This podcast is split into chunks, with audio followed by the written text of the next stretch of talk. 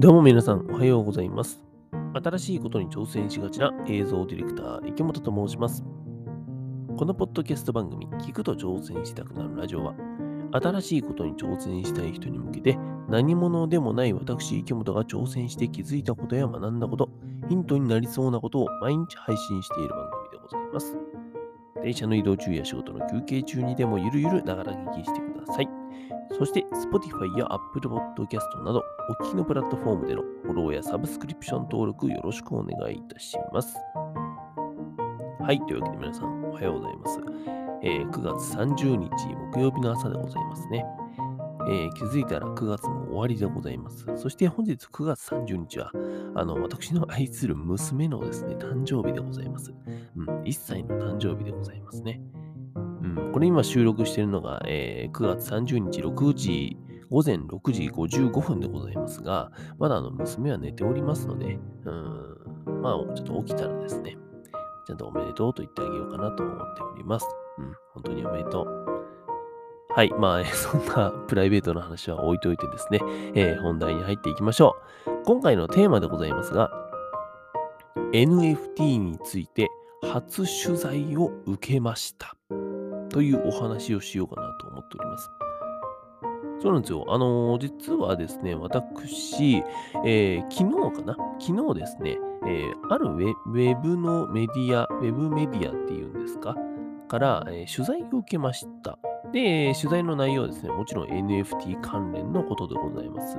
ただ、あの、もちろんね、なんかめちゃくちゃ失礼な言い方になっちゃうかもしれないけどさ、えーとめちゃくちゃ大きいメディアですとか、えーテレビ局のとか、そういう取材ではないんですけども、えーうん、そういったね、あのウェブでなんかこうさ、いろんな記事をまとめられている、まあ、メディアさんがあって、そこの取材を受けましたと。で、えー30分くらいのね、リモートの取材ではございましたが、好き勝手喋らせていただきました。いろいろ喋りましたよ。うんとね、まあ、なんでそもそも NFT 始めたのとか、どこで知ったのとか、ボールペンでやってる理由って何とかさ、そのボールペンにこだわりはとか、あとは NFT の将来はどう思いますか、えー好きな NFT アーティストさんは、などなど、いろいろ聞き、ま、聞かれました。で、あの、それぞれにもうめちゃくちゃ30分だけだったんで、あの、もう喋れるだけ喋ってやろうと。めちゃくちゃ喋りましたね。はい、あの、取材してくださった方、あー本当にありがとうございました。おいでね、えっ、と、ただ、いろいろ聞かれた中でですね、うんと、これは僕どうせ、どうせというか、えー聞かれるだろうなと思ってた質問が、いくら稼ぎましたかっていう質問は、正直僕されるかなと思ってたんですけど、この質問なかったんですよ。で、これはね、ちょっと、あなんか嬉しいなという、うん一個、えーなんかなんだろうな、反応感想でございます。どうしてもさ、やっぱ NFT っていうのにこう関わっている人だと、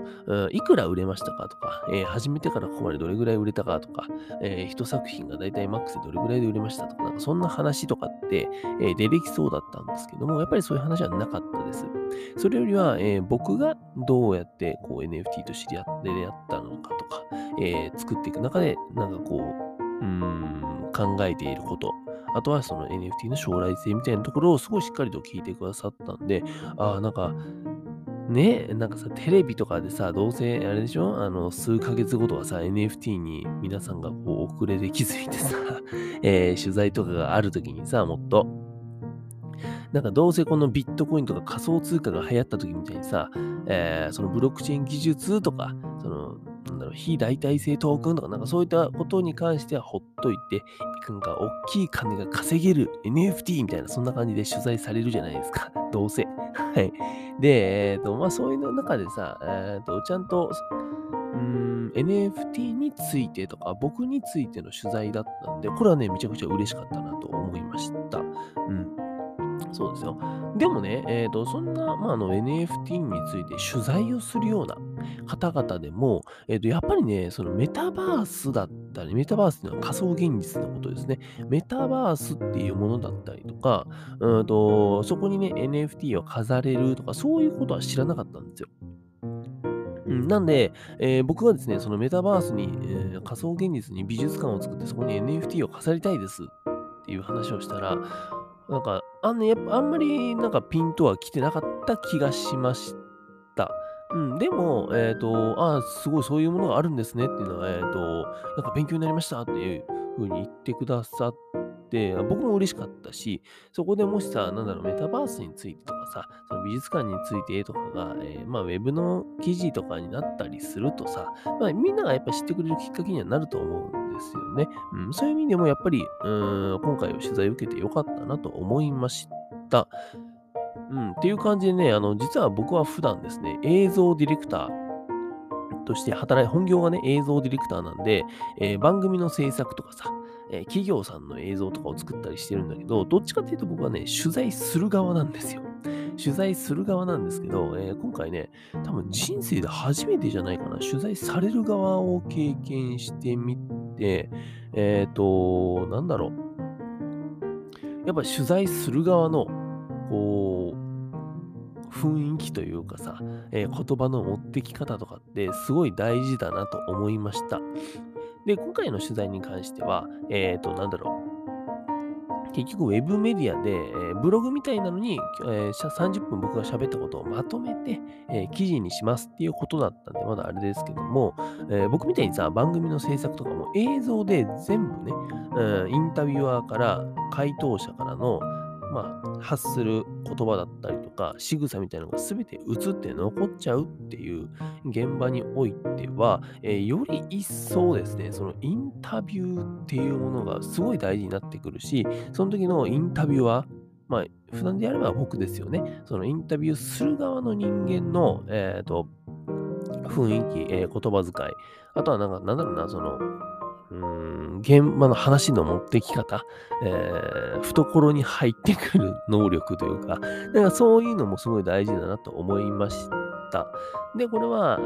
ー、取材を改めてこうやって自分が受ける側になって、えー、気づかされましたというお話でございました。今日ちょっと NFT ゴリゴリの話というわけではありませんでしたが、えー、本日はですね、NFT について初取材を受けましたというお話をさせていただきました。はい。というわけで、え、なんかご報告みたいな 内容になっちゃいましたが、えー、ここまで聞いてくださった皆さんありがとうございました。最後にもう一つお話しさせてください。先ほど言った通り僕はですね、普段映像ディレクターとして活動しているんですけども、今全く映像とは関係ない絵本を作っております。で、この絵本の原画でしたりとか、イラスト、あとアニメーション動画の NFT をですね、えー、OpenC っていうプラットフォームで公開して出品しております。で、僕の作品が並んだマーケットのページのですね、URL を、このポッドキャスト概要欄に貼っておくので、もしよろしければ、えー、覗いていただけたらと思います。そして NFT もこちらのポッドキャストラジオも基本的には告知はですね、すべて Twitter で行います。この Twitter のリンクもですね、えー、貼っておきますので、フォローのほどよろしくお願いいたします。それでは皆さん、本日も一日新しくて面白いことを始めていきましょう。映像ディレクターの池本がお送りしました。バイバイ。